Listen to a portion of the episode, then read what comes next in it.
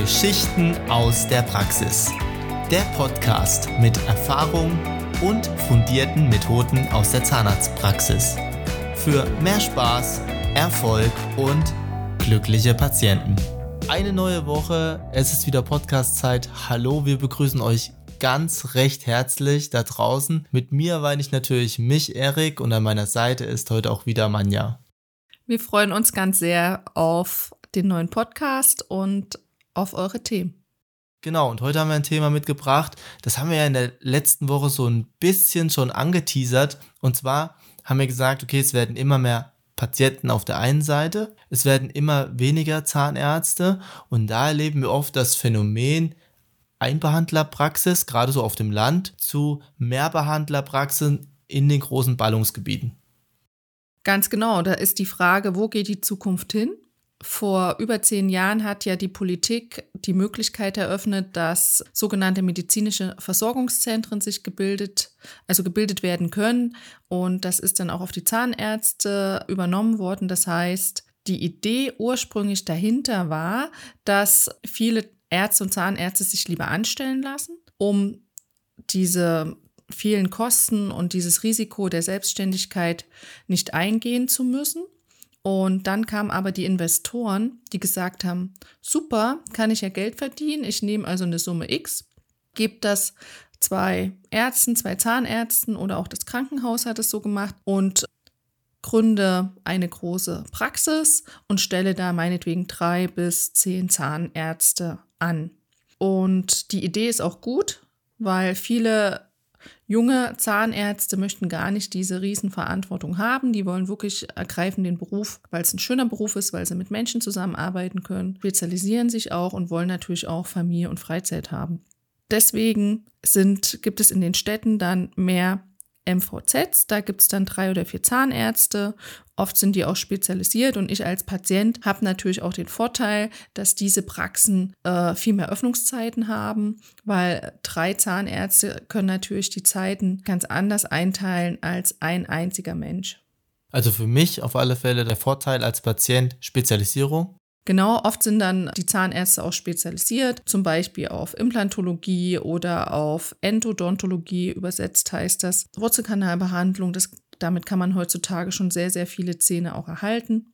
Oder wir haben auch typisch Kinderzahnärzte. Das ist ja auch was, was speziell ist. Und das hat für den Patienten den Vorteil, er wird eben vom Spezialisten behandelt. Okay, jetzt stelle ich mir vor, ich war damals bei einer Einbehandlerpraxis, so auf dem Dorf typisch. Und da hatte ich natürlich eine hohe Bindung zu meinem Arzt. Das kann natürlich wieder bei einer Mehrbehandlerpraxis anders aussehen. Ganz genau. Also es kann sein, äh, meinetwegen ist dir bricht ein Stück Zahn ab oder du hattest einen Fahrradunfall, rufst in der Praxis an und dein Zahnarzt ist vielleicht nicht da. Vorteil ist aber, dass ein anderer Kollege dir helfen kann. Okay, das wären jetzt die Vorteile für mich als Patient aus meiner Sicht. Jetzt drehen wir das mal um und schauen mal aus Praxissicht.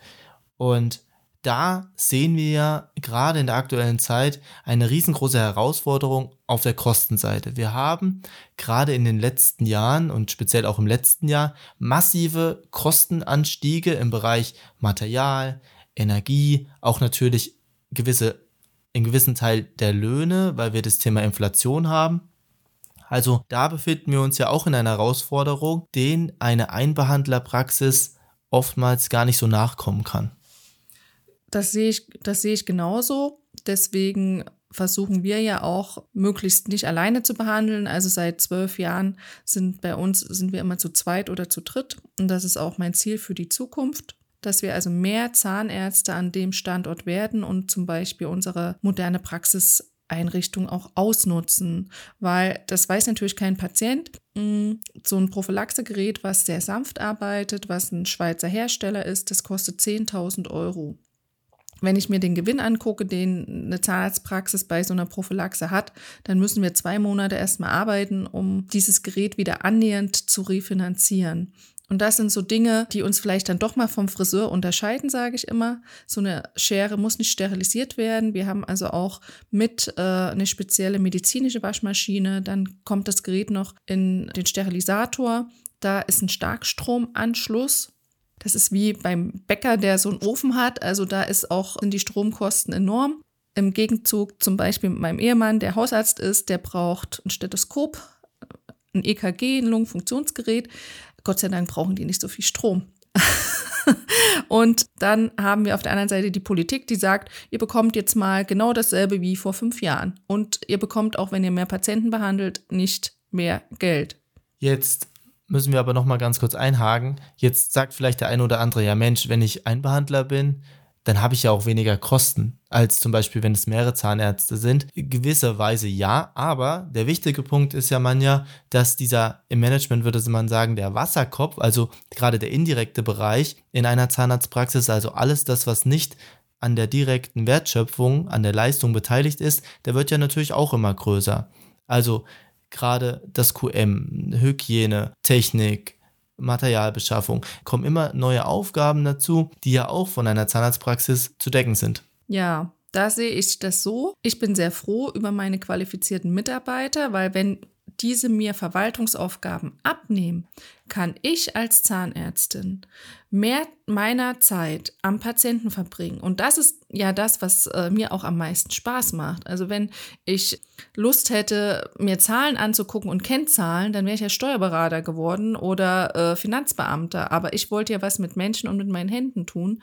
Und alles, was mir Zeit verschafft, mehr am Patienten zu arbeiten oder meine Kraft am Patienten einzusetzen, das ist für mich wichtig. Und in der Einzelpraxis sehe ich viele, die dann am Wochenende die Verwaltungszeit noch machen, weil sie es in der Woche gar nicht schaffen. Und dann kommt noch das Thema Budgetierung dazu. Das hast du ja schon mal kurz angesprochen, aber da würde ich auch noch mal gerne kurz drauf eingehen. Und zwar, es bringt mir ja auch nichts, nur mehr zu arbeiten. Nein, das ist es ja. Also das ist ja bei den Hausärzten auch so, wenn die über eine bestimmte Anzahl Patienten behandeln, bekommen die dann pro Patient weniger Geld. Und die Öffnungszeiten, also das Wasser, was wir dann aber verbrauchen, wenn wir eine Füllung legen und das Material haben wir ja trotzdem.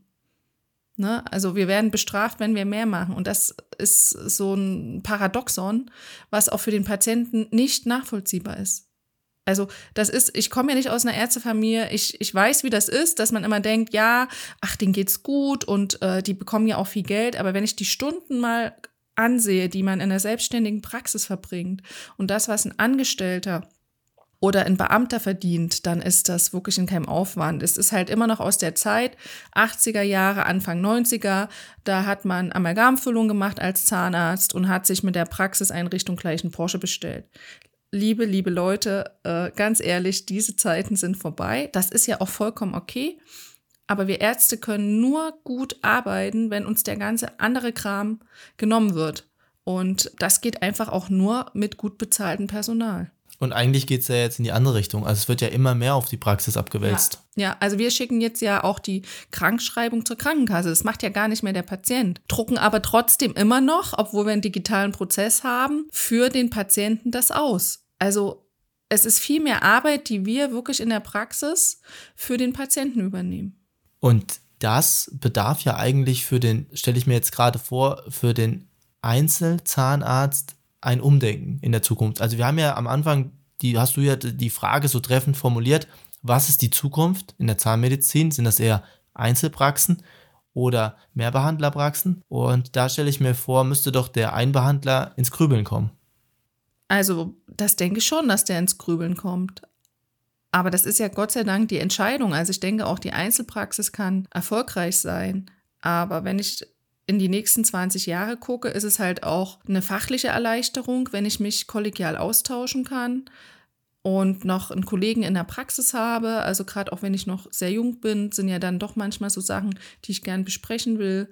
Und dann sehe ich das auch so, dass zugunsten einer guten Work-Life-Balance die Kollegialität oder also das ist ja dann auch eine Beziehung, die man eingeht, dass man da dran arbeiten sollte, dass man das zusammen machen kann. Und ich muss mir natürlich Dinge überlegen, wie ich meinen Umsatz noch verteilen kann. Dass ich nicht nur das eine Rad im System bin. Ja, dass wenn ich ausfalle, in dem Augenblick, ah, und ich bin alleine, in dem Augenblick darf die Prophylaxe nicht arbeiten.